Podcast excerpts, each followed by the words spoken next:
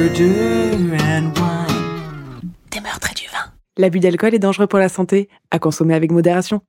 C'est qui modération? Hello. Hello. How you doing? I'm good, et toi? Ça va, ça va, ça un peu va. cette espèce de level de bilingual? Ah, c'est effectivement... Duolingo, Erasmi. Non. Toi, t'es genre cinquolingo. Septilingo. C'est ça, c'est. Ouais. Comment allez-vous ce soir ou ce matin? Ou cet après-midi. ou cet après-midi Les heures de pointe, c'est fine to you. 10 heures du matin et 15 heures de l'après-midi. Donc, en gros, nos, nos écouteurs euh, se fichent de leur boulot. Et pendant les heures de travail en semaine, ils écoutent notre podcast. C'est vrai. Voilà, vous êtes... et moi, je suis assez ravie que vous écoutiez ce podcast pour euh, fuir votre patron et fuir vos responsabilités de la journée. Ça se trouve, ça les aide à se concentrer ou... Voilà, Enfin, moi, j'aime bien, c'est un peu rebelle. Ouais, Mm. j'adore. Et sur ce, Cheers! cheers. On parle d'abord du vin? On, on l'a, on l'a bu déjà du vin parce que Un- vous nous connaissez. En fait, j'ai l'impression qu'on est assez redondante là-dessus. C'est-à-dire que à chaque fois qu'on commence nos épisodes, on a fait bon. Alors, vous n'aurez pas le pop ce soir parce qu'on a déjà commencé deux trois verres. Oui, on a une bonne excuse cette fois-ci, hein, parce qu'on on est un peu sur une soirée de travail. Donc, parce Oui, que le voilà, podcast, mais- c'est fun pour vous, mais pour nous, c'est fun aussi, mais c'est aussi du travail. Oui, voilà, mais c'est voilà, il et parfois il faut se détendre de la journée qui vient de se passer et Les euh, préliminaires euh, du podcast. exactement. Et le petit verre de vin, euh, il euh, contribue énormément. Voilà. Donc, Charlotte, elle va boire, elle boit d'ailleurs un blanc. Elle que je boit, vais- elle elle eut bu, elle a bu et elle boit. continue. et elle continue Elle, elle bu. boira. sur un participe passé. Alors, je vais en parler parce que clairement, depuis l'épisode 19, Alors en fait, je pense il va falloir qu'on fasse un truc, c'est que c'est toi qui vas parler du vin oui, ça serait peut-être parce mieux. que tu t'y connais Un et- tout petit peu plus, quand et même. je ne vais vraiment pas euh, essayer de faire semblant. en Alors, c'était le moment où tu, tu ne savais pas ce qui était un AOP, où j'ai réalisé que tu étais vraiment, euh, euh, voilà, une, amateur de depuis- chez les amateurs. Toutes ces années où on se connaît, t'as pas remarqué? Mais parce que tu bois beaucoup, donc euh, tu vois, j'aurais pensé que tu te- tu t'instruis pendant tout Oh. ça, mais non, pas du tout. Absolument pas, c'est pas mon, c'est pas mon but premier. Non. Alors, du coup, on est sur un vin de France, Hmm, donc pas un AOP. I remember. Mais c'est c'est une marque dans notre région qui est très connue. Euh, là, c'est le blanc qui est Loup y et tu, qui euh, font aussi des rouges. Euh, alors ici, il y a le Pic Saint-Loup, donc il y a beaucoup de vins qui s'intitulent avec Loup quelque chose. Mais Ah. c'est pas un Pic Saint-Loup parce que c'est tout petit le Pic Saint-Loup, euh, comme AOP, hum, qui est aussi What considéré la Appellation d'origine protégée. Exactement. Donc, c'est un vin qu'on va faire dans une certaine région, petite ou plus grande, etc., et qui a le droit de se no- nommer leur vin de cette manière parce qu'ils respectent les règles de, euh, de processus euh, qui sont demandés par cette région. Et dans ces terres, parce que le terroir est important dans le vin, on désigne que dans cet endroit-là, c'est le seul endroit au monde où on peut produire un vin qui va avoir ce goût-là, avec ces raisins-là, sur cette année et avec ce processus-là. Voilà, donc c'est bon, c'est un peu plus compliqué que ça, mais en gros. Et euh, les Masters of Wine, parce qu'il faut quand même dire, on se dit que c'est peut-être des conneries, mais les Masters of Wine, je ne sais pas combien il y en a dans le monde aujourd'hui. À, à une époque, ils étaient que 200, peut-être 250. C'est des mecs qui vont déguster toutes les vins du monde Ok. et ils vont passer un test. Mhm. Et dans ce test, ils vont avoir une dizaine de vins ou quelque chose comme ça. Et ils vont devoir dire d'où ça vient, donc forcément de pays, on est d'accord, l'année, vintage, euh, les cépages employés, le vignoble de provenance, le parcelle où les raisins ont poussé. Enfin, les détails, et ils y arrivent. Ok. Il y en a pas beaucoup, comme j'ai dit, il y en a que 200 et quelques-uns, et c'est des gens que j'ai qui vu ont... des compétitions de ça, c'est incroyable. Incroyable. Je sais pas, j'ai j'ai jamais vu des Mais compétitions. tu vois, c'est là où je pense que c'est très très bien qu'on mette en place cette espèce de procédé dans notre podcast, que ce Mhm. soit toi qui présente le vin, et en même temps, j'ai envie quand même de, de de partager ma frustration et ma honte en tant que française euh, de laisser ce comment dire cet espace à une américaine. Mais c'est pas Bon, grave, Après, j'ai travaillé euh, dans le vin, hein, donc. euh, J'assume. on Elle est fait là, du vin. euh, elle est là depuis euh, la moitié de sa vie. C'est bon, ça compte pas. Presque, pas encore quand même, parce que je suis, je suis retournée. mais Chut, chut, on va dire ça. On va dire ça, ça, me, ça me donne une excuse. Oui, tu n'as pas compris mon, mon process. Bon, donc c'est le blanc de Lou y es-tu? C'est en 2022. Euh, c'est en fait euh, Jean Roléa qui fait ce vin et c'est un négociant éleveur. Donc un négociant en vin, c'est celui qui vend le vin, mais parfois ils le font aussi. Et dans toutes les grandes villes de France, euh, vous avez euh, la réunion de négociants plus vi- viticulteurs qui travaillent ensemble pour mieux vendre les vins de leur région, mieux communiquer, etc., etc. Très intéressant. Voilà. Et moi, Merci. je bois un rouge, mais je vais écouter le blanc juste euh, histoire de. Tiens. Allez, dis-moi. Fabuleux. Après, je j'éloge pas. Hein. J'ai une fois fait une compète où je devais être jury et à chaque fois, le gars, il marquait toutes les couleurs. Alors moi, je disais, ah, ben, c'est rouge. hein. c'est très bon. J'avais vraiment pas, je suis pas, voilà. Non, oui, je comprends. Et donc, moi, je bois un rouge de Masse d'Arcé, qui est euh, un, un vignoble à Saint-Drézéry, donc non loin de, de nous, là où j'habite, euh, nous habitons d'ailleurs. Et euh, c'est super euh, vignoble euh, qui font de super bons vins, euh, que ça soit en bouteille ou en cubi. C'est très qualitatif et, euh, et c'est très euh, abordable. Donc, je recommande fortement euh, pour ceux qui sont dans le coin, parce que je sais pas si ça se vend exactement partout ailleurs, mais sympa. Je sais pas du tout. Donc, allez-y. Achetez écoute, donc. Ben, bien sûr, acheter du vin, on est d'accord. Achetez du vin, ça, ça, vous, vous n'en saurez que mieux. Mhm. Alors, quels est- sont, Quels, Où quels, est- quels quels, est, quels sont tes Oui. sujets de discussion? Alors moi, j'ai un podcast que j'ai découvert très récemment et en fait, je suis assez frustrée parce que je pense qu'il existe depuis euh, quelques années. Alors je dis pas non plus énormément longtemps, mais ça s'appelle Radio Rental. Euh, euh, radio rental en fait, Radio Rental Mhm. euh, en français dans le texte. C'est un podcast qui parle de, de true crime en fait, mais c'est pas c'est pas quelqu'un qui raconte des histoires comme nous on fait par exemple. C'est vraiment c'est raconté par les personnes qui ont vécu cette une expérience. Donc soit c'est une expérience de euh, de spooky, euh, fantôme, poltergeist, euh, tous ces trucs, ou soit Ouais, ça m'intéresse pas trop ce genre. ben, c'est assez intéressant et c'est con... en fait c'est le, le tout le comment dire tout le décor qui est fait autour de ce podcast qui est super parce que tu te souviens les contes de la crypte? Oui. Eh ben c'est fait dans cette dans cet HBO, esprit-là. comme quoi à l'époque leur Ouais. contenu était. euh, très très bien et c'est fait dans cet esprit C'est pas du tout ce que j'allais dire, mais ah ben moi les contes de la crypte moi c'est mon enfance quoi c'est les les les romans les euh, je me souviens quand il y avait le je sais pas si c'était le samedi soir euh, où il y avait euh, cette espèce de truc avec le- l'espèce de gars chelou Oui, zombie le euh. petit squelette. ouais un sort de squelette. ouais, momie, qui quoi. racontait des histoires, etc. Ouais. C'était génial. il- il- non, il, il faisait juste l'intro, lui. Oui, il faisait l'intro Ouais. et après t'avais l'histoire. C'est ça. Nous, nous c'est ça en fait. Et t'avais les livres, les contes de la crypte. Alors, je sais pas, moi, j'ai jamais lu le livre. Moi, ce truc-là, c'était sur, comme je disais, HBO, donc c'était une chaîne payante un peu Canal Plus aux États-Unis. Et donc, du coup, euh, je me souviens, à chaque fois qu'on allait chez mes grands-parents, euh, qui payaient, on pouvait le regarder. Ouais, et on était c'était fans avec mon frère. Et pareil, on nous laissait regarder ça alors qu'on était jeunes et c'était quand même creepy. Bah ouais, et- ouf. Voilà. Et en fait, On avait ce- une autre idée avec des enfants à cette époque-là. C'était génial. Et du coup, euh, donc c'est vachement. Donc c'est en gros le podcast, l'histoire, c'est tu rentres dans un comme un blockbuster. C'est un magasin en fait. euh, ils ont des VHS, ils ont des cassettes, etc. Mm. Et le mec, il est un peu creepy. Il a un chat qui s'appelle Malakai. Attends, ça, c'est le podcast? c'est le podcast. À et chaque après, fois, c'est le même truc? À chaque fois, c'est le même mec qui dit Oh, welcome to my store. Da, da, da. Et c'est un, c'est un tape store. Et du coup, à chaque fois, c'est des gens qui racontent leur histoire. Et le mec. Et le- c'est des vrais gens qui Oui, racontent des leur vrais gens histoire. qui Ah oui, ça, par contre, ouais. Et le host, donc le mec qui fait genre Welcome to my store, c'est le mec qui joue dans The Office, qui joue Dwight Schrute. Oh, euh, euh, comment il s'appelle en vrai? J'adore. Il est super. Il euh, il a un nom un peu bizarre. Oui, il a un nom sais chelou plus, aussi. euh, je sais plus quoi, mais il est hyper drôle. Et ce podcast, franchement, alors je sais que. Dream, Dream, Reese, un truc comme ça. Il y a R. Attends, je cherche. Parce que, et franchement, ce, ce, ce podcast, mais je vous le conseille, mais à 3000%. Il, Bah, est, écoute, il, euh, il est vraiment fantastique.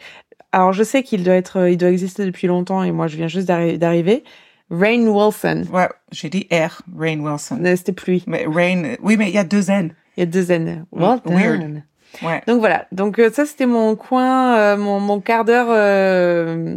Bon, C'était un peu moins qu'un quart d'heure. Tant mieux, parce que sinon, Ouais, bah, ouais, c'est horrible. C'est très drôle parce que j'ai aussi choisi de raconter un truc, mais alors, pas du tout sur le même registre parce que euh, je suis maman et tu ne l'es pas et donc on a regardé l'autre soir La Petite Sirène mais version euh, elle est elle est réelle quoi. Ah le film? Ouais, le film. Et du coup, euh, en plus, scandale? bon, oui, bah, bon, c'est n'importe quoi, on s'en fout. Ouais, C'est pas ça que je vais en parler, mais euh, Max, il m'a fait chier tout le long parce qu'il me dit, mais c'est réel, mais c'est vrai. Enfin, il arrêtait pas au bout d'une heure de film, je ah, ta gueule. Donc, euh, Mais il voilà. comprenait pas, il a une queue de poisson en même temps. Tout à fait. Puis non, mais c'est vraiment bien fait, quoi. Enfin, franchement, sur notre télé, euh, ça, au, au niveau des effets spéciaux, euh, ça, ça donne bien. Mais alors, ça m'a, ça m'a fait rire tout le long parce que, bah, alors, La Petite Sirène, on est d'accord. Ça, c'est notre enfance. Enfin, c'était Ouais. le film Disney. Ah ouais, On connaît toutes les chansons. Ah Euh, ouais. C'était, euh, voilà, top, quoi. Ah Et ouais. là, euh, bon, le fait J'ai de... jamais fait du tout. Dans ma tête, je commençais à, chanter la chanson du singe dans le, le livre de la jungle. Le singe? Ouais, j'ai- j'étais pas du tout. non, ok. A whole new world. Voilà. Et donc, le polochon que tu as déjà commenté sur un autre épisode. Enfin, bref. Là, c'est, c'est, c'est pas, c'est pas pareil. Donc, c'est, c'est hyper cheesy, en fait, euh, parce que Ah ouais? c'est des vrais gens qui chantent les chansons. Euh, alors, ils, ils prennent, alors que j'adore l'actrice euh, Melissa McCarthy. Ouais, McCarthy, comme on dit en Elle français. est euh, fabuleuse, mais en fait, elle est trop drôle pour être Ursula, quoi. Enfin, en fait, elle est, elle a ce côté pas. Euh, non, pour moi, non. Après, elle a, apparemment, elle a appris à chanter pour le film, donc comme quoi les, les, les profs de chant euh, peuvent faire des trucs parce qu'elle chante super bien. Alors, le, le prince Eric, euh, c'est, c'est juste, euh, enfin, je suppose peut-être les petites filles le trouvent beau, mais dans ce truc euh, théâtre, euh, c'est un film Mm. euh, des musicaux. Enfin, c'est, il y a un moment, il chante sa chanson. Alors, il s'y, donne. C'est euh, le gars Lin Manuela de Manuela qui Ah, a de... écrit. mm, Oui. euh, Ah, c'est lui qui a fait ça? Il a écrit des nouvelles chansons pour la film Ah, pas. version euh, maintenant. Et en fait, c'est un truc genre le gars il commence à chanter sa, sa chanson et puis à un moment il court mais genre il fait deux pas donc je sais pas pourquoi il s'est mis à courir, il s'arrête, il rechante, il court et tu sais quand c'est le bridge, genre le moment de la chanson, il va faire là il court sur un rocher, il se met sur le rocher, tu sais euh, genre euh, I'm the trop king of the intense, world. quoi. Enfin, C'est trop intense. voilà, et puis il, il, il le répète genre dix fois, quoi. Donc, t'es, t'es, t'es, inconfortable en tant qu'adulte. What are they doing? Enfin, bref, donc, en fait, c'est... Je l'ai pas vu, Ah oui, j'étais film. pas dedans, mais du je tout, quoi. voie. Donc, euh, en fait, au final, tu vois, bon, je sais pas parce que Max a été euh, pénible le long. Je sais même pas ce qu'il en pense à part s'il se demande encore si c'est vrai. En tant qu'adulte, euh, j'aurais préféré s'il avait fait un truc euh, plus, euh, comment dire, euh, fantastique. non, une histoire revisitée, genre origin story or like Wicked. Euh, c'est Wicked, Ouais, c'est le. pas, moi, ça. Alors Wicked, c'est euh, c'est la France. version de Magicien d'Oz, mais en fait on voit l'histoire de la, la méchante sorcière ou comment elle est devenue méchante parce qu'elle était gentille à la base, tu vois. Donc ça c'est Ok. euh, l'histoire d'origine quoi. Et ça, ça aurait été peut-être un peu mieux, alors que là ils ont vraiment suivi l'histoire avec quelques différences et, et c'est bon, euh, bof bof, mais voilà, moi il y avait pas beaucoup de sens. Donc, Faudrait que je le vois quand même. Je suppose que nos auditeurs vont plus se pencher vers ton podcast que de regarder La Petite, Petite Sirène. Sirène, Et je vous comprends. Regardez Après, Radio ceci dit- Écoutez Radio Rental. Ils disent qu'ils ont dépensé 150 000 dollars sur juste les cheveux de l'Ariel. Alors, je suppose qu'ils parlent des effets spéciaux. Non. Ben, je sais pas, mais c'est un sacré montant. Enfin, bref. Après, ils ont dû prendre des perruques, tu sais, des trucs un peu non, aquatiques. non, non, non, euh, ils prenaient 14 à 15 heures pour vraiment faire ses cheveux. C'est pour ça que j'ai pas compris. Enfin, ils ont, ils ont vraiment mis des moyens derrière ce film. Ou elle était jamais non, justement, Ok. la- l'actrice, elle joue pas solo, elle chante, etc. Ah, Parce qu'elle est censée pouvoir respirer en tant que sirène. Ouais, mais c'est une Mais sirène. Donc, t'imagines, euh, comme- elle devait- Moi, je suis comme Max. Euh, c'est une vraie sirène, donc euh, Ouais, toi, donné. euh, T'as des très chiante à regarder avec aussi. Mais en fait, le truc, c'est que dans la moitié du film, la meuf, en vrai, elle est seule dans un studio quelque part et elle imite et elle fait plein de trucs. Il y a personne, il n'y a pas Ah, pour le C'est chant. trop horrible. Il n'y a pas le l'oiseau là, il n'y a pas euh, Sébastien, il n'y a personne. Donc elle est toute seule et elle doit avoir toute cette émotion alors qu'elle est toute seule. Euh, sc- Scrabble, Scra- Scraddle, en anglais, hein, en Ouais, français. ouais, je non, sais mais plus. ça ne ça Enfin, nous bref. intéresse pas. Bref, on a, on a trop euh, passé de temps sur ça, mais voilà, les histoires d'entrée avant les histoires. euh, J'aime bien parce que c'est- c'est c'est super parce a notre histoire d'entrée est quand même sur un podcast qui doit peut-être exister depuis six ans, je ne sais pas, ou Ouais. cinq ans, ou deux ans. J'ai toujours très Et toi, un film qui est sorti euh, il y a il y a combien de temps? Il y a longtemps quand même. Il y a Ah pas longtemps, excusez-moi, je buvais un peu de l'eau, ça nous arrive aussi. Euh, il- je sais pas, mais c'est un peu un flop, je crois. Donc euh, là, il était euh, C'est vrai que, gratuit sur, en fait, euh, tout ce qui je a sais pas, un des services que je paye. tout ce qu'on a entendu, c'est les Américains qui disaient Ah, la petite sirène Ah, n'est pas noire. Oui, Mmh. alors que la, l'actrice qui joue la petite sirène, franchement, elle est, elle est top. Elle Ouais. est magnifique, elle chante trop Elle a bien. Enfin, y a, ça, c'est les Américains Moi, je qui me souviens d'elle dans le clip de. Beyoncé. Parce Elle qu'elle est dans un clip de Beyoncé? ouais, ah, celui où, euh, oui, Ouais. où ils sont dans l'espèce de Ouais. Louisiane rurale devant yeah. la maison, les deux filles Yep. assises sur le porch. Yep. La- Ouais, je me souviens de ce clip, il est top. Et avec cet album, en d'ailleurs. fait. Très, très bon. Beyoncé, si tu nous écoutes. Envoie-nous du vin. Ah, s'il te plaît. Ouais. Ouais. Parce qu'ils étaient à Bordeaux pour l'anniversaire de Jay-Z, apparemment, il y a pas longtemps? Je suis pas du Pour tout il y a pas longtemps, pour l'anniversaire de Jay-Z, ils étaient à Bordeaux, ils ont bu du vin. Je, je, t'as tellement d'informations, là, je, je suis un peu genre euh, bouche bée, quoi. genre, Oui, euh, je vois ça. Ah oui, mais par contre, il y a un autre anniversaire de célébrité qui m'a marqué cette semaine. Brad Pitt a 60 ans. Cette semaine? Euh, ou une semaine, il y a eu un moment où il a eu 60 ans. Et quand ça s'est passé, je me suis sentie un peu vieille. Voilà. Pourquoi Quoi So- Brad Pitt a 60 ans? Ouais. Non, c'est pas possible. Ouais, Non. si, si. Non, Non, crois mais personne prend l'âge maintenant, donc on sait plus où on pas. en Je est. n'y crois pas. Bon, écoute, sur ces belles euh, petites histoires, Je parlerai bien de Brad Pitt encore pour, pendant deux heures, mais euh, on n'est pas là pour ça, vous non plus. Hein remember Thelma et Louise. oh, oh. C'était une époque. hein. Remember Fight Club. Oh. Well, on pourrait rememberer Oh, plein de tout, choses. Hein. tout. Toutes les females auditrices qui sont là, auditrices, Ah, là, tu-. Our auditors. auditors qui sont là, et même les hommes, vous pouvez euh, apprécier les beaux hommes. Ah, bah, je pense que les hommes apprécient Brad Pitt euh, J'espère. aussi. Hein. J'espère que vous appréciez Brad Pitt. Hmm. On passe aux histoires? Est-ce que le titre de cet épisode peut être Brad Pitt si tu nous écoutes? Mais non, parce qu'après, ils vont être déçus. Ils vont penser qu'il a été tué. oh, T'imagines? Après, ça va nous faire des écouteurs. Genre, Brad Pitt sur du true crime. Quoi? Vas-y, on va faire ça. Ok. Bon, c'est toi qui fais les titres, donc je te laisse euh, libre arbitre. Allez, vas-y, commence. J'essaie de pas trop boire pour mon histoire. Ok. Oui, parce que euh, elle enchaîne comme d'habitude et euh, nous, on enchaîne comme d'habitude. Comme d'habitude. Voilà. Alors j'aime beaucoup cette histoire. Elle est, elle est pas sympa, mais il y a une partie moi je trouve euh, intéressante. Et non, pas drôle. Enfin, euh, je vais essayer, mais bon, je sais pas trop. Mais euh, c'est rare que j'aime les histoires de true crime, comme je le dis souvent Mais tu dans, vas dans les finir, enregistrements. on va finir ce po- podcast. Tu vas kiffer plus que moi. je, je ne pense pas. Si, moi j'y Ok. crois. Alors, donc, du coup, c'est une très, une affaire vraiment très étrange d'un adolescent euh, qui, qui devient meurtrier, qui s'appelle Daniel Laplante. Et en fait, franchement, ça sort euh, du- d'une histoire euh, de, de film, de conte, quelque chose comme ça, parce que les événements, en fait, qui se sont déroulés, euh, ils ont évolué au fil des ans. Et c'est devenu une sorte de légende urbaine, on me dit, sauf que moi, j'avais jamais Mais entendu moi, ça me dit quelque chose, la plante. Mais toujours, il te dit quelque chose. euh, Toi, t'as, t'as, tes, euh, je sais tout. euh. Pour l'instant, ça me dit. Enfin, juste Ouais, le nom me dit quelque dit. chose, mais voilà. à un, moment dans ton histoire, je fais Ah, Je sais ce que c'est. Je sais parce que ça, ça Ouais, the- La plante, ça me dit c'est quelque comme chose. the bridge of our podcast is you saying, Ah! j'ai déjà entendu. C'est vrai. And then the voice goes up. Ok, bref. And we know. Voilà. Donc, en fait, euh, comment dire, il joue d'une certaine prestige dans les annales apparemment de true crime. C'est pour ça que tu dois connaître, alors que moi je connaissais pas.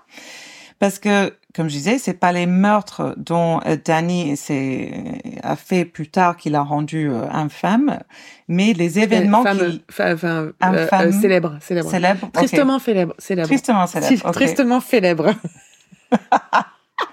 Il y a peut-être un peu de ça aussi. Mais bon, bref, euh, c'est les événements qui les ont précédés. Et donc, mon histoire euh, va plutôt raconter ces événements-là que euh, les meurtres euh, Go pour lesquels it. il est inculpé. Non, mais on n'a qu'à s'appeler des événements qui ont précédé du vin. C'est ben, tout va bien. Non, mais en fait, comment... peut-être, hein, si tu continues de m'interrompre comme ça. Pardon. Cette semaine, je suis seule. Pourquoi? Alors, euh, it's- c'est un peu comme Ed Gein. Tu vois, le tueur en série. En fait, lui, ok, forcément, il est tueur, mais il est plus connu pour la maison par la suite et toutes les folies Oui. qu'il a fait en tant qu'artiste de squelette Oui. euh, que les meurtres en, en eux-mêmes, quoi. Enfin, en gros, euh, c'est comment dire? La fameuse ceinture en téton. Il y en a tellement. Enfin, Mm. là, tu pourrais juste faire une liste parce que le gars, il a passé du temps, hein, il hobbyiste à fond. Moi, je, je, enfin, je trouve ça, voilà, c'est. uh, It's a craft. Il y en a qui aiment les petits trains, il y en a qui font, Voilà. euh, Il y en a qui je font sais des pas, des miniatures, des Legos. Des, euh, des, lui, abat-jours en peau ça, de des, des, des, des chaises, enfin toute sa maison. Hein. Voilà. Bref. Donc, euh, on va continuer. J'ai un peu perdu ma Pardon. place. parce que, voilà. Donc, c'est une histoire un peu de, jalousie, d'illusion, de désespoir, d'affection, mal placée. Euh, ça va finir par entraîner la perte de, trois vies innocentes, mais euh, avant, il est responsable, Danny, d'un sérieux mais traumatisme intense d'une famille euh, que je vais vous raconter tout de suite. Yeah. Donc, Danny est né en 1970 euh, dans le Massachusetts. Il a une enfance. euh, bon, je te laisse deviner quelle enfance il a passé. Un peu difficile, euh, un peu sans amour, peu? sans affection. Il a bizarrement eu un traumatisme crânien vers l'âge de 5, 6, 7 ans. Non, c'est plus euh, cliché que ça. Alors, on, on connaît pas beaucoup de choses sur les détails spécifiques de son éducation parce que lors de ses premières démêlés avec la justice, euh, il était mineur, donc ils sont restés anonymes. D'accord. Mais bon, abus sexuels, psychologiques euh, Mhm. de plusieurs adultes dans sa vie, dont le père, Hmm. euh, qui lui était euh, majoritairement responsable des punitions, euh, le tourmentait physiquement, émotionnellement, sexuellement, euh, régulièrement, pour tous les. Mhm. Euh, donc, euh, relativement perturbé, Danny, euh, voilà, euh, démontre ça. Il a du mal à l'école, euh, que ça soit en plan scolaire que social. Il est diagnostiqué dyslexique dès son plus jeune âge. Il n'a très, que très peu d'amis. Euh, et la plupart de ses camarades euh, le trouvent euh, pas juste bizarre, mais effrayant.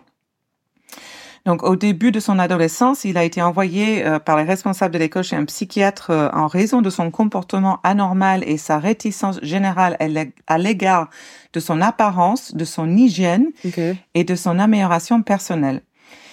Et euh, cet euh, incident aurait pu marquer un tournant dans la vie, parce que là, on, on va dire qu'on va l'aider en l'envoyant chez un psychiatre. Euh, mais euh, on va le diagnostiquer d'un trouble de l'hyperactivité euh, et euh, sa relation avec le psychiatre euh, malheureusement va tourner euh, au vinaigre, c'est ça qu'on dit? Exactement. puisque lui aussi va l'abuser sexuellement pendant leur séance. Peur. Donc, Danny, euh, Danny, il est dans la merde.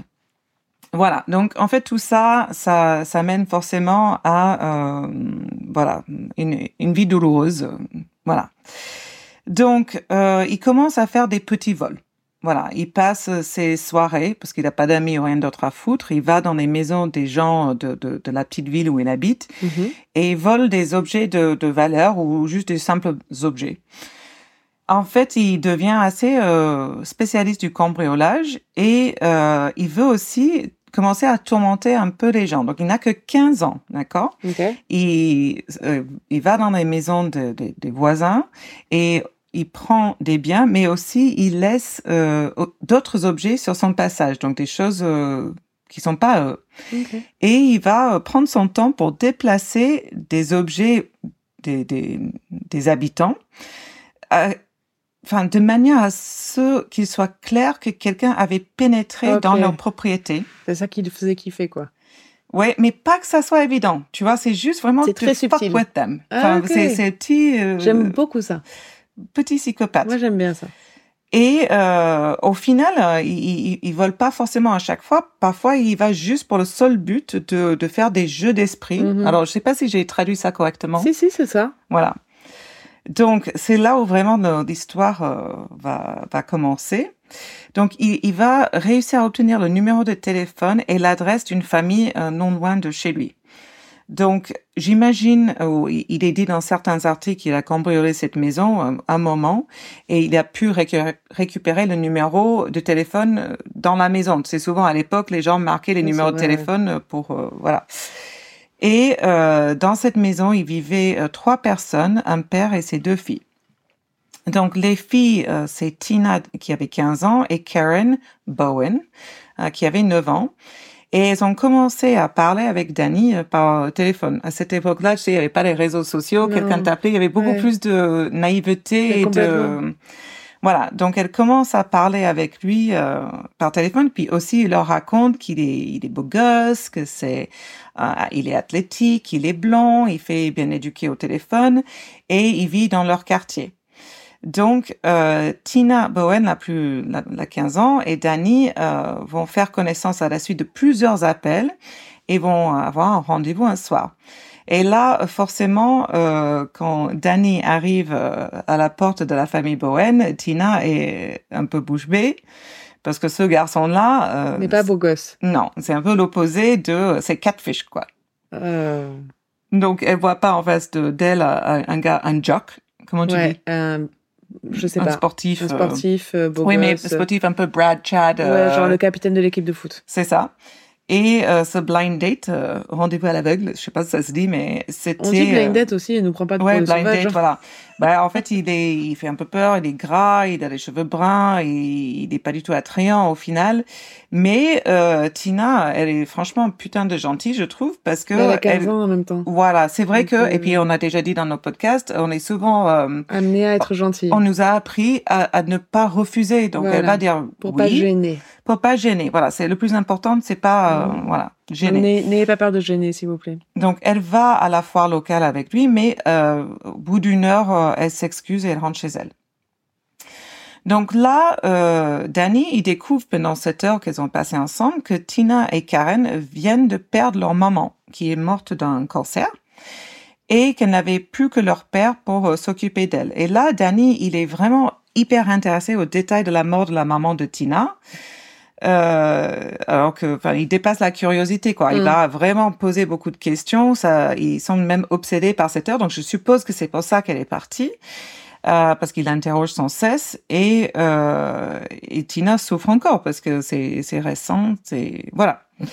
Donc, euh, après ça, Tina forcément n'a pas voulu revoir euh, Danny, mais euh, elle va découvrir plus tard, euh, dans des circonstances euh, que je vais vous raconter. Ça, ça sert à rien cette phrase. Hein.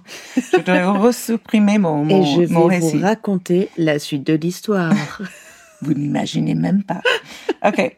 Donc, euh, un soir, Tina et sa sœur tentent d'entrer en contact avec leur mère décédée en organisant une séance de spiritisme dans le sous-sol. Tu sais, un Ouija Ah, board, euh, Ouija. le truc, quoi. Yes. On a tous fait ça en, Ah oui. Très bon souvenir avec ça, dans une petite gorgée pour continuer. bien sûr. Alors, donc, euh, elles le font parce que on l'a toutes faites euh, ces années-là. Elles sont assez naïves. Et elles s'attendent pas forcément vraiment à une résulte. Euh, On voulait se faire peur. C'était un jeu avec les copines. Bon, nos mères étaient pas décédées, mais bon, euh, quand même. Donc, le même soir, euh, Karen et Tina, après avoir fait cette séance dans le sous-sol, reçoivent, enfin, on entend des coups rythmés contre les murs de leur chambre alors Mhm. qu'elles dorment. Là, euh, elles se disent la séance de spiritisme, euh, c'est a marché quoi, en- au Mm. final. Et dans la nuit, les deux filles euh, parlent qu'il y a une sorte de force invisible qui les adresse et euh, qui les lie une fois à leur maman. Enfin, ça Mm. c'est tellement logique. Donc là, elles vont poser des questions de leur lit euh, et la, la, la voix, la maman de, de trucs spirituels, je sais pas quoi, va répondre en frappant contre le mur. D'accord. Et donc, euh, elles se disent, euh, allez, force surnaturelle, euh, vas-y. Ok, donc le phénomène va poursuivre pendant plusieurs soirées jusqu'à ce que les coups deviennent si réguliers qu'ils perturbent le sommeil des, des filles. Quoi. En fait, en gros, euh, elles dorment plus, quoi, tellement ça, ça frappe. Maman, chut. Et donc, euh, là, encore une fois, on retrouve des objets de la maison qui commencent à disparaître ou des objets posés sur une table euh, qui se retrouvent éparpillés sur le sol le lendemain. Euh, quand elle rentre dans la maison, elle trouve des meubles déplacés euh, de l'autre côté de la pièce. Et là, les filles croient, croient, Non, croient Croix. croix. Croix, qu'elles sont en fait hantées par un démon euh, et ce n'est plus l'esprit de leur mère. Là, elles commencent à prendre peur. Ok. Alors là, le père, Frank Bowen, lui, il pense que c'est ses filles qui, qui font les dégâts dans leur maison. En fait, il, y a le décès de la maman, il doit être dépassé, il est Mm. tout seul. Euh, les filles adolescentes Ouais. ont tendance, euh, ou on le croit en tout cas, à exagérer un peu. Donc, il croit pas du tout à ses filles. Il pense que, euh, Mm. enfin, elles, elles foutent le camp. euh, il- il- pour lui, c'est absurde. Ouais. Et euh, il se dit que voilà, elle lutte émotionnellement contre le mort de la mère et c'est assez euh, pragmatique. euh. Enfin, c'est un adulte euh, normal, quoi. Donc là, janvier 1987, un soir, des, les coups ont- commencent.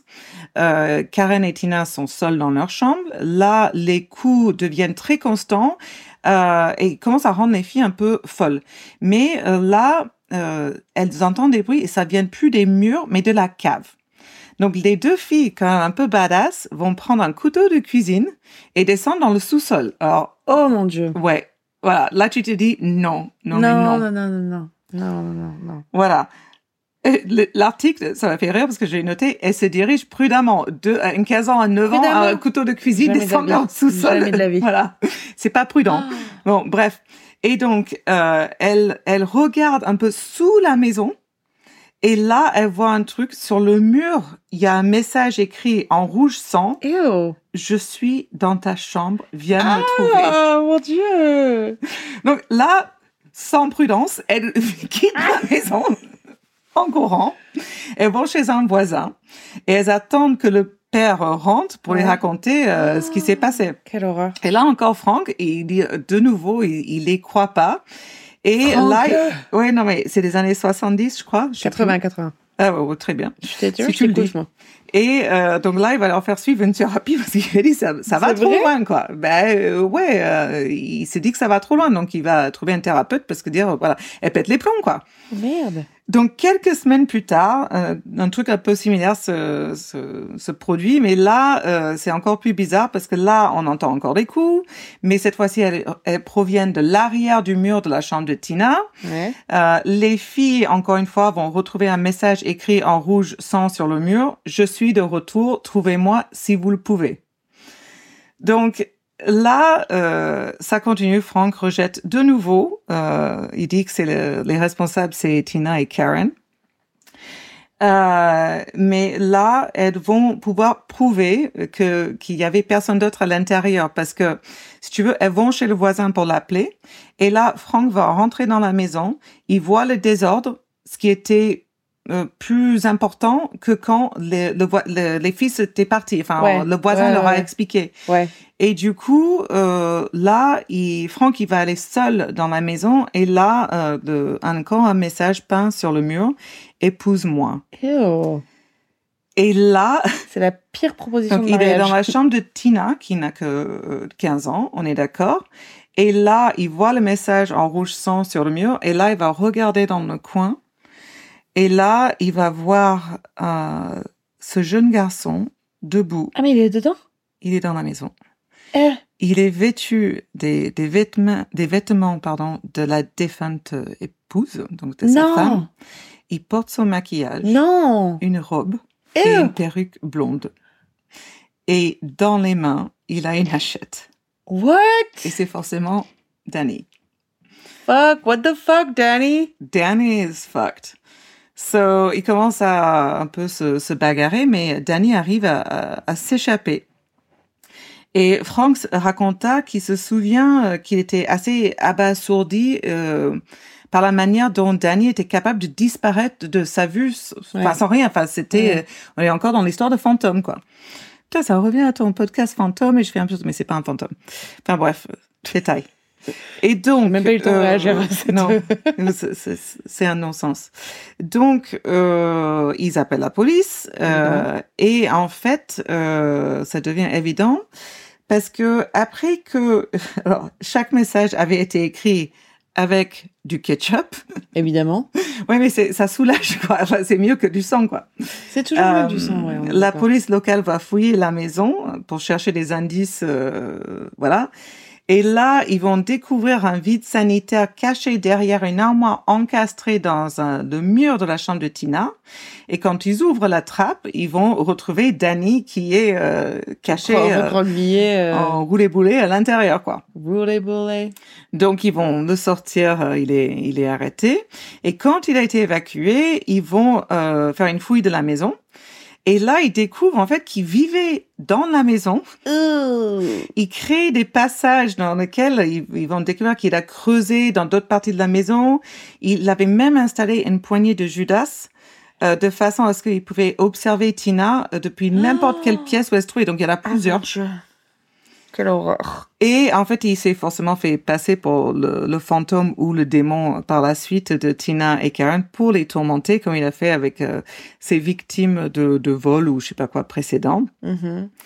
Et euh, il avait probablement quand le père est rentré, l'intention de Danny était de se révéler aux filles habillées comme leur mère décédée. Tu vois, pour vraiment les terrifier de nouveau. Enfin, vraiment, he's fucking sick, quoi. Je suis mais, ta maman. euh, voilà. Euh, mais en fait, le fait qu'il avait une hachette aussi suggère quand même que elles ont eu de la chance. Ouais, je pense. Voilà. Ouais, ouais. J'ai, j'ai, Les intentions n'étaient pas les En fait, elle était hyper longue, mon histoire. Je, je suis navrée, j'ai pas réalisé. euh, Ouais, excuse-toi, ouais. Les gens sont, sont dégoûtés. So sorry. Donc, on arrive au meurtre. Donc, il y a l'année suivante. Alors, du coup, pour tout ça, Danny était quand même libre. Parce que terroriser les gens, euh, C'est c'est, cool. c'est, bon, c'est, la peine est, est minime. Non, il y a rien. Euh, donc, on est en octobre 87, tu as raison, on est dans les années Ouais, ouais, 80. je t'écoute. donc, euh, je- après qu'il soit libéré, juste après, il, il redevient un cambrioleur. Et euh, en novembre du même année, 87, il se procure deux armes dans- pendant un de ses vols. Et le 1er décembre, il se présente dans la famille du Gustafsson, bref, à 800 mètres de là où il habite, euh, Priscilla, 33 ans, qui est enceinte, et ses deux jeunes enfants, Abigail et William. Euh, le mari de Priscilla, Andrew, était au travail. Euh, quand il rentre, il voit le spectacle. Euh, Andrew euh, trouve sa femme allongée sur son lit face contre terre, ses oreilles teintées de rouge, euh, de, du sang et non du ketchup cette les oreillers. Elle a été violée et abattue Oh, par des Dieu. balles. Et Andrew a appelé la police et ensuite il va découvrir les deux enfants dans deux Ah. baignoires différentes. Donc William, 5 ans, noyé dans la salle de bain du haut et Abigail, 8 ans, euh, même sort, salle de bain du bas. Donc, il était plutôt riche. Je sais pas, mais c'est pas la question. euh, il mérite pas. Euh, quel horreur. commentaire. Mais excusez-moi, euh, je me pose des questions. On a le droit de. C'est un espace ouvert ici. Tu peux dire ce que tu veux. Exactement, no judgment. No judgment. Donc, euh, mot de MO, euh, même que, que les autres, euh, il est passé du cambriolage au meurtre. Euh, il, euh, comme il avait l'arme à feu, on pense qu'il n'avait pas vraiment confiance ni de la force physique et de, de maîtriser les victimes. Donc, du coup, euh, il a eu une chance de trouver ses, ses pistolets. Et euh, il est souvent rentré par force, ça ne choque pas. Je vais essayer de, de sauter un peu parce qu'elle est, elle est longue celle-là. Super Alors, du coup, oui, l'histoire est, est pas mal. Euh, bref, on, on va le retrouver, on va l'arrêter. Euh, il sera euh, jugé et condamné à trois peines de prison à vie pour le meurtre de cette famille. Ouais. Par la suite, euh, depuis son incarcération, Danny nous a pas laissé, euh, enfin, c'est-à-dire euh, assoiffé de, de conneries, Ouais, parce que euh, il a montré peu de remords pour ses actes. ok. Euh, bon, il, il trouve, il a des troubles de la personnalité, euh, certainement, donc euh, voilà. Mais euh, il a tenté entre 88 et 2014 quand même de, de poursuivre les tribunaux pour violation de ses droits parce que il affirme que le système pénitentiaire avait violé ses droits religieux car, car il est sataniste pratiquant et euh, on ne lui laisse pas assez de matériel pour effectuer certains rites sanatiques. Euh, le- le, lui satanique pardon et le, le prison lui est refusé. Bon, euh, aucune euh, procès ne va bien loin. Euh, en 2017, on dirait qu'il accepte finalement ses actes. Euh, Peut-être qu'il essaie de faire, se faire réduire la peine parce qu'il Mm. fait une, une déclaration comme quoi Ah, je suis triste, nanana. Bon, je vous le lis pas parce que je m'en fous fou de lui. Et en gros, euh, on pense, je pense pas du tout qu'il regrette ses actes. Il Non. essaie juste d'avoir euh, la liberté conditionnelle. C'est clair. Et euh, il faut quand même dire que Andrew, le papa et le, le mari dans tout ça, qui est malheureusement décédé en 2014, euh, ses derniers mots, c'était ne le laissez jamais sortir, il devrait pourrir en prison. Et je pense que son vœu a été exaucé. Donc, petite réussite dans cette histoire. Fin. Merci. Et du coup, il, il est resté en prison. Il Oui, oui, il est toujours en prison. Il est toujours en vie. En vie. Et ben, tu sais quoi? En fait, je le connaissais pas. Ah, la réussite. En fait, Ouais. euh, c'était mieux que l'histoire de savoir que. Ouais. Parce que c'est, ouais, c'était fucked up Ouais, carrément. complètement. Mais tu vois, en fait, le meurtre, il est horrible. Mais en fait, c'est l'histoire de tout ce qui d'avant, quoi. Ouais, en fait, c'est le mec qui, qui a complètement, euh, il a Zinzin. complètement zinzin. Mm. Écoute, on en, on en voit, on en voit beaucoup, et on va en voir encore plein d'autres. Mais une seule ce soir. Une seule ce soir. Alors moi, pour une fois, euh, je vais m'attaquer à un, comme on dit, un petit gars du coin ou du coin, comme on dit euh, chez nous. Moi, j'ai du coin, mais. Non, mais moi, moi aussi, mais bon, si on est dans le sud, on est dans le sud. Alors, je vais parler de Pierre Laguet. Donc, Pierre Laguet est né le 11 juillet 1885 à Gignac, Ah oui, c'est du coin. du coin. Euh, il est le fils de Edmond Jean-Étienne Laguet, 30 ans, receveur d'enregistrement. Si c'était intéressant pour toi, je l'ai mis. Et de Marie Métaillé, ça m'aurait intrigué. Ouais. Receveur de quoi? D'enregistrement. Trop de mots là. Et de Marie-Léontine Félicité Tourette, 23 ans. Félicité pour avoir la tourette. well done. C'est quoi bah, félicité tourette Voilà, en soi, on s'en fout, mais c'est pour, fout, oui. c'est pour le contexte, n'est-ce pas? Voilà. Donc, il est, euh, c'est un élève euh, qui peut être qualifié de brillant. Ils sont souvent brillants, hein, ces Et ils sont très souvent brillants, malheureusement. C'est, c'est, c'est affreux à dire. Il est ensuite scolarisé au lycée de Béziers de septembre 1900 Ah, à juillet. Ouais, ceci explique cela. Béziers, si vous, si, si tu sais, tu sais. Euh, il est ensuite scolarisé donc au lycée de Béziers pour, de septembre 1900 à juillet 1903, où il obtient son bac. Et après, il est diplômé euh, de la faculté de médecine de Montpellier en 1909. Donc, c'est la faculté de médecine du monde. La meilleure fac de médecine du monde est à Montpellier, les gars. Si vous ne le savez pas, vous le savez je, maintenant. Je pense pas que ça soit vrai, mais le fait qu'elle Si, soit la plus vrai. ancienne. C'est qu'elle tout la plus ancienne, non, mais pas la meilleure. C'est la, c'est la plus ancienne, en tout cas. C'est ce que j'ai t'as dit la meilleure. Non, c'est du monde. Et t'as dit la meilleure. Et moi, j'ai l'ancienne. Ouais, moi j'ai la meilleure.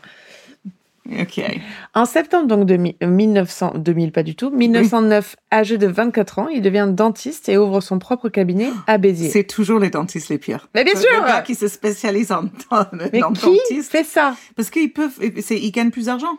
Et ils ont Euh. pas autant d'études que, par exemple, un chirurgien ou, ou autre. Anyway, Ouais.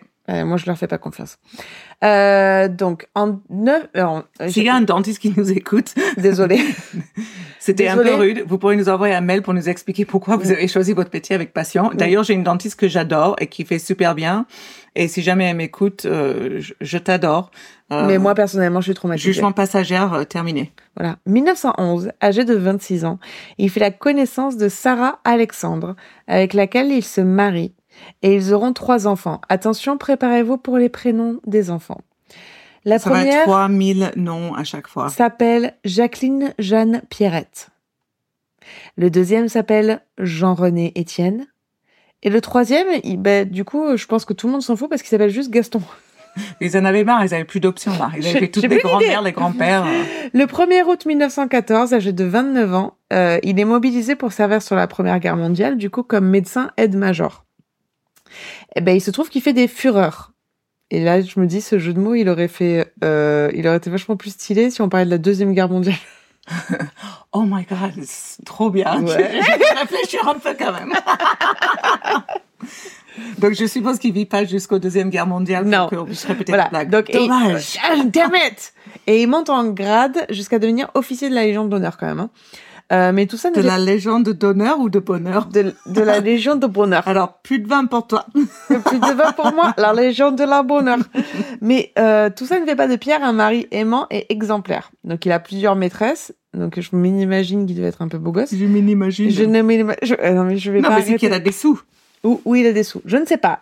I don't know. Euh, ce n'est pas un médecin modèle. Il arrive souvent en retard à son cabinet, ce qui énerve, ce qui énerve plutôt ses patients. Et en plus, le peu d'argent qu'il gagne, il le joue. Donc, au final, Pierre, pas fifou. Mhm. Pas quelqu'un, tu vois, que tu... tu- voilà, pas, Ouais, pas non, terrible. Pas un bon plan, quoi. Pas un bon plan du tout.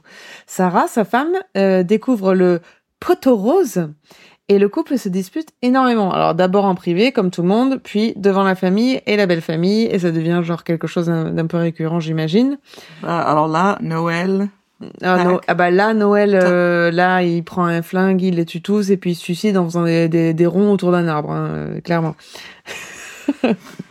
C'est des petites Easter eggs qu'on vous met Voilà. dans le Hop là, podcast si vous avez écouté, là, c'est juste si pour vous avez tester. tout écouté. Hein, là, c'est pour teste. vous, voilà, là, c'est pour vous tester. Vous voyez de quoi je parle? Ben, toi, t'es un bon, alors, si tu vois, ou toi, t'es une bonne.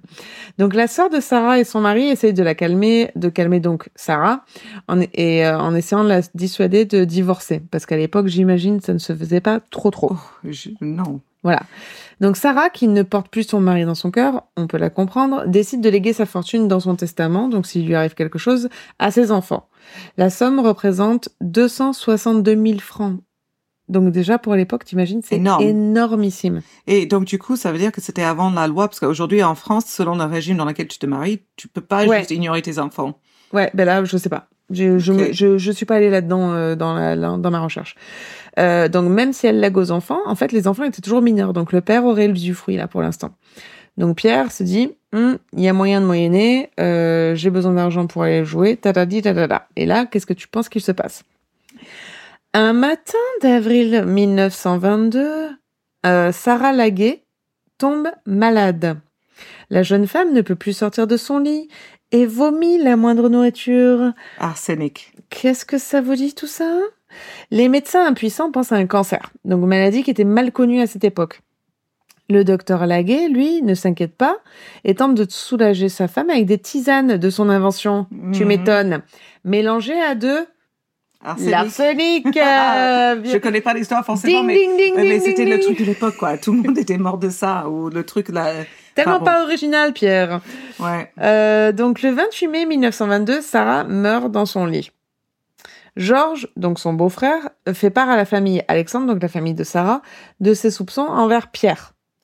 Quelques jours après les funérailles donc de Sarah, la famille découvre que Sarah a légué la somme de 262 000 francs à ses enfants, Énorme quand même à l'époque. qui est hein. énormissime même, énormissime Attends.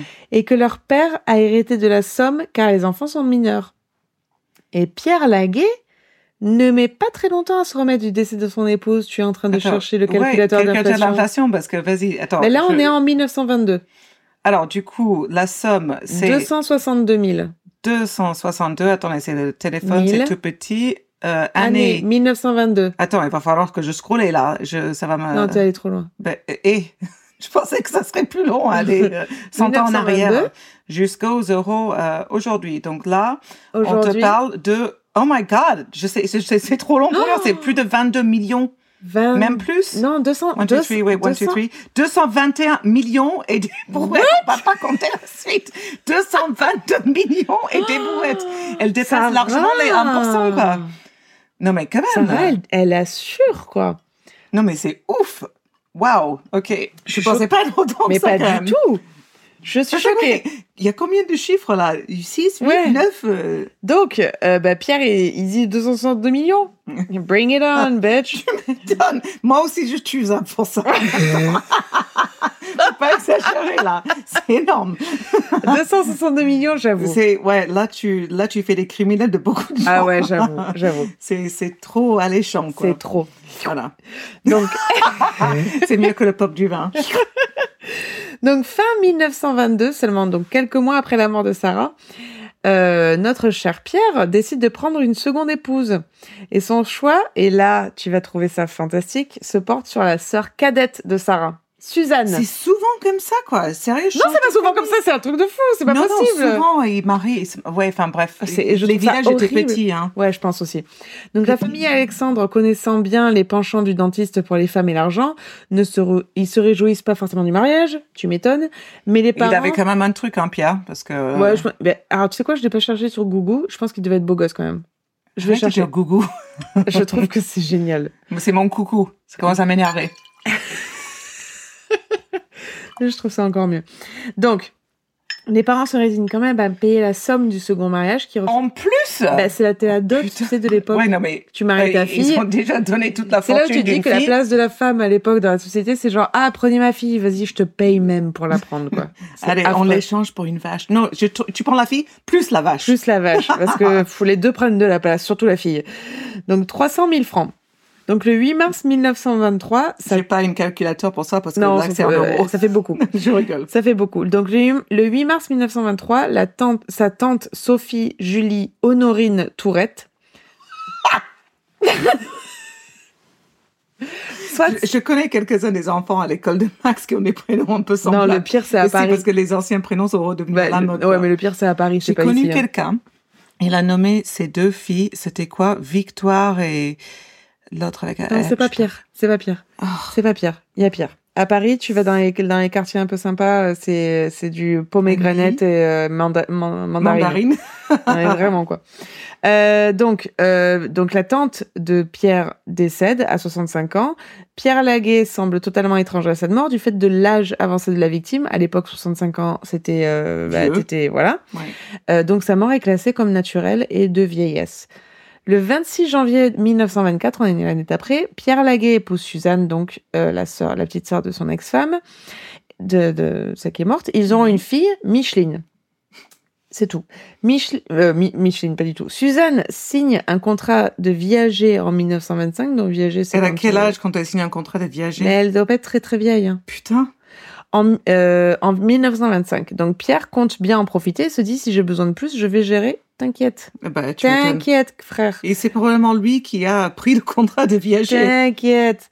Donc il achète une gigantesque, gigantesque villa dans le Tarn et d'autres biens immobiliers. Il continue de sortir, il continue de dépenser, il continue de jouer. Et en 1928, Pierre est de nouveau ruiné. What? Il a dépensé 221 millions d'euros. Mais tu sais, les gars, ils ont pas cette gestion de l'argent, quoi. Putain, de, il avait vraiment besoin de quelqu'un pour Mm. l'aider parce que là, Vraiment, il faut Pierre, le faire. ça va pas du tout. Début 1929, Suzanne tombe malade. Les symptômes sont très proches de ceux de sa sœur quelques années auparavant. Isn't it suspicious? Very. Very suspicious. La jeune femme, Là, Georges, il va revenir au galop. c'est le Georges. frère. Ah oui, c'est vrai. Le beau-frère. Putain, j'ai même oublié mais ma propre histoire. Je- tu m'écoutes pour une fois. c'est pas pour une fois, c'est à chaque fois. Arrête tu réécouteras, conneries. Arrête tes Je reviens sur les détails que même toi, t'as oubliés. hein. Ouais, ouais, ta. pas genre. La jeune femme va agoniser pendant plusieurs mois. Elle va perdre la vue. Elle ne pourra même plus parler. Oh putain. Son état s'aggrave au printemps 1929 jusqu'à sa mort le 12 avril 1929. Pierre Laguet explique à la famille Alexandre que la cause du décès est héréditaire. Évidemment, sa sœur est morte également de, de, de, de Ah. troubles bizarres. Ouais, mais là, on va pas le croire. La famille Alexandre a fait Euh, Tu vas pas nous avoir comme ça, Pierre Ouais. et il commence à douter de l'attitude du médecin. Donc, lorsqu'il a épousé Suzanne, Pierre Laguet avait ouvert une assurance vie au nom de son épouse. Et si elle venait à décéder, il touchait près de 100 000 francs, qui doit être à peu près 28 000 Non, on millions. est à 100 millions. Voilà. La, la moitié, quoi. Une fois encore, Laguet ne met pas longtemps à se remettre du deuil de son épouse. Il faut vraiment que je regarde sur Google parce que franchement, le gars, pour se marier autant, euh, il devait au moins Mais avoir du c'est- bagou. c'est hyper souvent le cas. Hein. Tu sais, Ouais. les mecs, euh, deux semaines sans baiser, euh, c'est bon, Donc je là, quand elle meurt, on est Et en- il faut quelqu'un pour s'occuper des enfants aussi, hein, parce qu'ils sont faux. pas capables. C'est pas faux. Donc là, on est en avril. Hein. Elle meurt, et on est en avril, ok? Je sais même pas quelle année, c'est pas la peine de spécifier 29. le mois. hein. 29. Mais là, mais dis-toi, on est en avril. D'accord, ok, c'est- Ok? donc ce détail est important. En a-. C'est important, en avril. En août 1929, Pierre annonce vouloir se marier une troisième fois. Elle a une autre sœur, Sarah euh, Non. dommage. Avec une dénommée Paul. Avec un E. Ah, mais euh, is, is he gay? Non, en français, Paul, ça existe. euh, enfin, de- Avec un les- E à la fin? Ouais, dans les vieux prénoms. Je l'ai jamais vu. Donc, il souhaite se ranger en épousant l'une de ses maîtresses. Oh, mais c'est trop sympa. C'est quelqu'un de bien, ce Pierre. Mais sa sœur, À À Paul euh, à Pierre, je crois, Marie-Louise, fermement opposée à cette idée. Oui, je pense que c'est la sœur de Pierre. c'est peut-être une des sœurs à Sarah et Suzanne. On s'en fout. Bref, une sœur. Ouais. Cette personne a une Cette relation personne, avec. Marie-Louise, a une sœur très sisterly et elle harcèle Pierre parce que Pierre lui a emprunté 172 000 francs, cet enculé. Oh, pardon. C'est genre 180 millions. voilà, à peu près. Qui sont lui- généreux avec Pierre. Je pense qu'il y a un problème avec les Pierre a un gros calculateurs souci. d'inflation parce qu'on dépasse les bornes là. Genre, Fin août 1929, Marie-Louise Laguet. Ah, Marie-Louise Laguet, c'est la sœur de Pierre. Oui, voilà. Mais voilà Elle est toute contente de comprendre son propre histoire. Marie-Louise Laguet, donc, a une légère toux. Hmm, ça commence comme ça.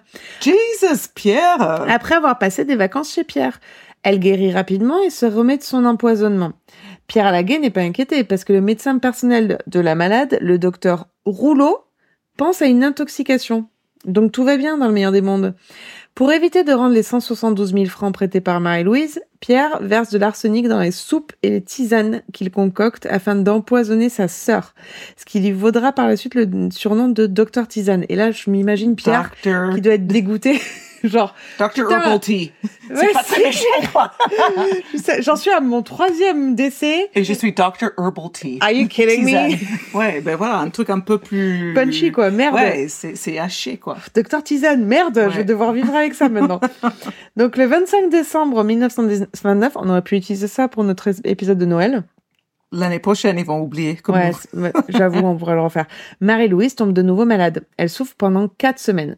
Je suppose qu'elle a été chez son frère pour Noël. Est-ce que tu supputes? Je suppose. Parce que je suppute. Sans ne rien pouvoir faire pour lutter contre le, contre le mal qui la ronge. Mhm, ok, Christophe Fondelat. Mhm. À la mi-janvier fait une 1930, ouais, de ouf. Son état empire malgré les soins du docteur euh, Rouleau, le fameux.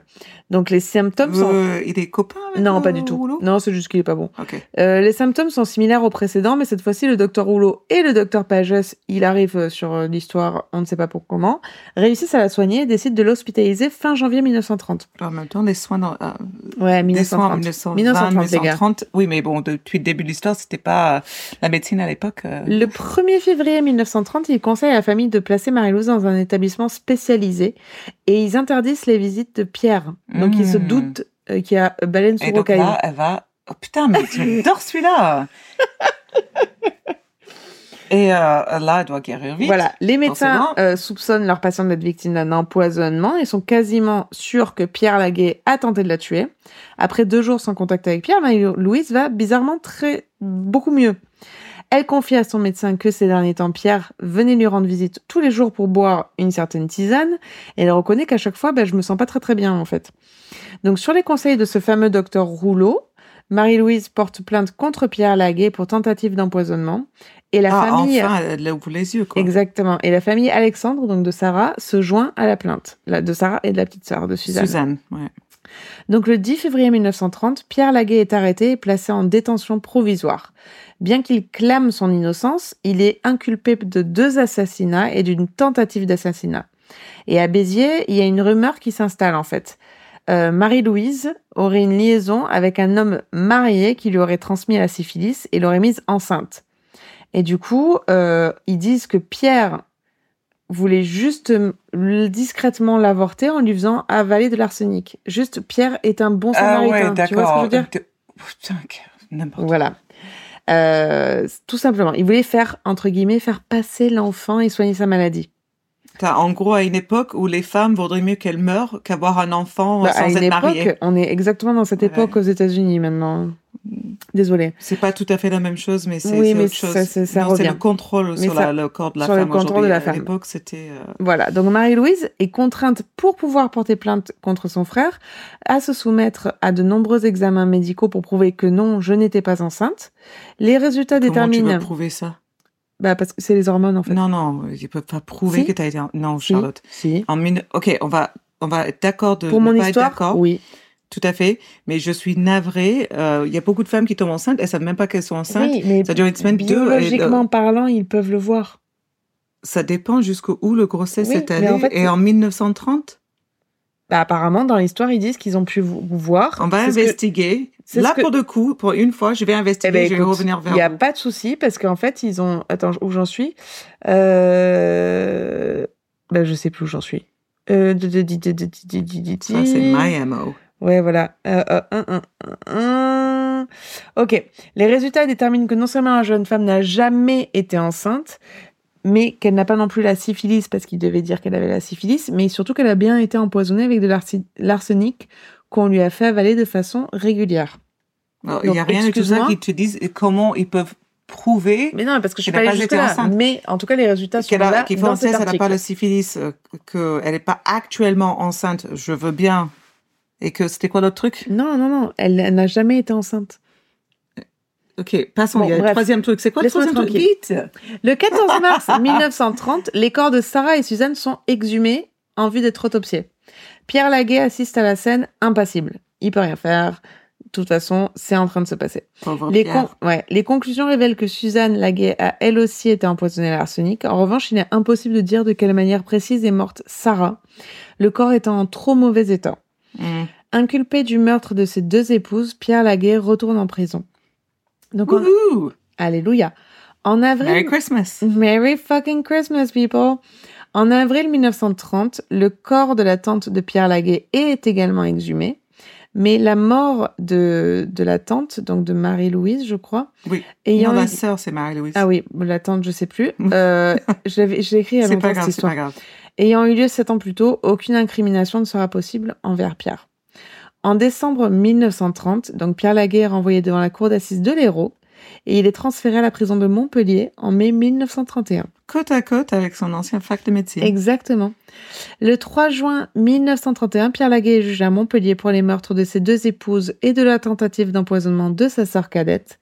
Le procès de Laguet qui reste impassible tout au long des débats fascine les amateurs de faits divers, donc nous, Toi. moi, le Et médecin vous, les et, auditeurs. et vous. Ouais, nous on est des vrais. Le médecin continue inlassablement de clamer son innocence, arguant que c'est peut-être les victimes elles-mêmes qui venaient se procurer l'arsenic dans son cabinet. Yes, of course, that's the story. Voilà, donc oui, je vais me, je vais me, pro- me moto mettre de l'arsenic parce que c'est fun. Parce que j'ai envie de mourir petit à petit, Ouais. devenir aveugle, pas pouvoir bouger de mon Ouais, lit. de vomir euh, mon estomac. Tellement, tellement sympa. logique. Le 9 juin 1931, il est reconnu coupable du meurtre de sa seconde épouse en août 1929, ainsi que de la tentative d'assassinat de sa jeune sœur entre décembre 1929 et février 1930. D'accord. Mais il est acquitté du meurtre de sa première épouse en mai 1922. Ok. Donc la cour d'assises de l'Hérault le condamne à la peine de mort pour un meurtre et une tentative d'assassinat. Le 10 juin 1931, au lendemain du verdict, Pierre Laguet insiste auprès de son avocat, lui disant qu'il, entre guillemets, préfère l'échafaud au bagne perpétuel. Son avocat et lui forment toutefois une pourvoi en cassation et ce dernier est rejeté le 19 septembre 1931. Donc là, nous sommes le 29, donc dix jours plus tard, septembre 1931. Le président, Attends, je retiens toujours avril 1929 au 30, c'était pas important ça? Bah, c'est juste que je vous fais l'histoire au fur et à mesure, en fait. Ah d'accord, ok. Tout je simplement. peux arrêter de penser à avril. euh, Ah, tout- oui, tout ok. va bien. Passe Donc pas, là, pas- septembre, 29 30, septembre 32, 1931. 31. Le président de la République, Paul Doumet, gra- Ah, je connais même pas moi celui-là. non plus, jamais entendu parler, gracie Pierre Laguet. What? I don't know. Ce dernier est finalement envoyé au bagne à Cayenne en octobre C'est 1931. le sort des îles là où Ouais, on a envoyé exactement. sympathique quoi le Où il travaille. la punition. Ouais, On plusieurs... a envoyé Napoléon quoi. Enfin notre île mais euh, du non, genre Napoléon, il est mort. sur une île là sympathique. Non, il est mort. euh, il a, il a, oui, effectivement, il était emprisonné, mais Oui mais genre sur une île je- c'était bien quoi. Stéphane Bern, si tu nous entends, si tu es fan de ce podcast, s'il te plaît, il va vraiment falloir qu'on fasse un truc. Histoire euh, de bourré, c'est quoi son truc? Histoire euh, Non, c'est pas histoire de bourré. Je suis sûre- Ah, Celui non, qui l'a fait qui est c'est pas pas lui qui l'a fait, mais, Oui, mais euh, il est- il a été dans- invité dans euh, c'est le seul truc Histoire pour lequel je connais. Histoire Pompette? Je sais plus, je sais pas comment Ah, ça mais s'appelle, mais, j'ai Stéphane jamais Bern. vu Stéphane Bern. Alors, je sauf suis désolée, je, il est trop drôle. je fais une parenthèse parce que je suis absolument fan de Stéphane Bern et de l'histoire, euh, voilà, tout court. Mais Stéphane, Stéphane, autant ma sœur, apparemment, est fan de Christophe Ondelat. C'est pas grave, Oriane, Voilà, tu as le mais droit. moi je suis fan de Stéphane Bern. Bref, euh, Paul, Paul euh, Pierre Laguet est envoyé à Cayenne en octobre 1931 où il travaille plusieurs années comme infirmier. En 1938, il obtient une commutation de peine Mm. pour bonne conduite, évidemment, qui réduit sa peine à 20 ans de travaux forcés. Ne pouvant plus Mais en tant qu'infirmier, quoi, genre oui, hyper non, mais dur, c'est ça, en fait. C'est pas, il est pas euh, travaillé Non, euh, dans plus- les mines de charbon. mais il le- est infirmier, Le quoi. pire, c'est ce que je vais dire là. Ne pouvant plus supporter d'être considéré comme un assassin, alors qu'il l'est, clairement, Bah oui. il se suicide le 1er septembre 1944 en avalant une forte dose de poison. Mais Et- très Mais non, mais Moi, ça me dérange je pas que ces personnes partent. il laisse une lettre qui sera découverte le matin même de sa mort et je vais finir avec cette lettre. C'est bien ça. C'est volontairement que je me tue, non pour me faire justice, mais parce que j'en ai assez. Inutile de chercher, si je vis encore quand on me trouvera, à me soigner. Avec ce que j'ai pris, ce n'est qu'une question de minutes pour que la mort soit là. Rien n'y fera. Adieu à tous, et je pardonne. Ben voilà, donc il savait très bien quelle dose il fallait pour tuer. Exactement, c'est ce que je me dis. Le mec, il a juste Il devait juste avouer de nouveau. confirmé Ouais. qu'il sait exactement. Infirmé Non. Ouais, ou infirmé. Il a confirmé, mais tu peux le dire en français aussi. Qui savait Ah, confirmé. Oui. J'ai pas bien entendu. pardon. Mais en fait, on écoute avec les oreillettes, c'est un peu chiant, là. Non, moi j'adore. Et que qui savait exactement ce qu'il faisait. Ouais, clairement. Donc voilà, j'ai décidé de faire un, un petit gars du Sud, un petit gars de chez nous, Pierre Laguet. Un gars du Sud. Alors, c'est bien parce que moi, j'ai souvent choisi des histoires de chez moi. Il y en a vachement plus. Mais évidemment. Ce qui prouve qu'on a choisi la- le bon pays, le bon endroit pour y vivre euh, de façon non, oui. continuelle et à long terme. Parce que la Californie, il y a des endroits sympas, compliqué. mais c'est compliqué. Voilà, Voilà. tout à fait. Pas? Et on est pas mal ici. Voilà, on va finir en chantant.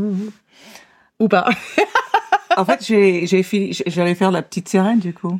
Ah oui, mais moi je... les, les meurtriers du Ah, Var- Non, les- non, poissons, les poissons. je sais pas ce que je fais. C'était C'était trop long. C'était génial. On vous adore. On vous aime, s'il vous plaît, like and subscribe, abonnez-vous à notre podcast, mettez des étoiles, partagez autour de vous et merci de nous écouter. Merci. Bye. Bye. Si t'aimais ça, like and subscribe.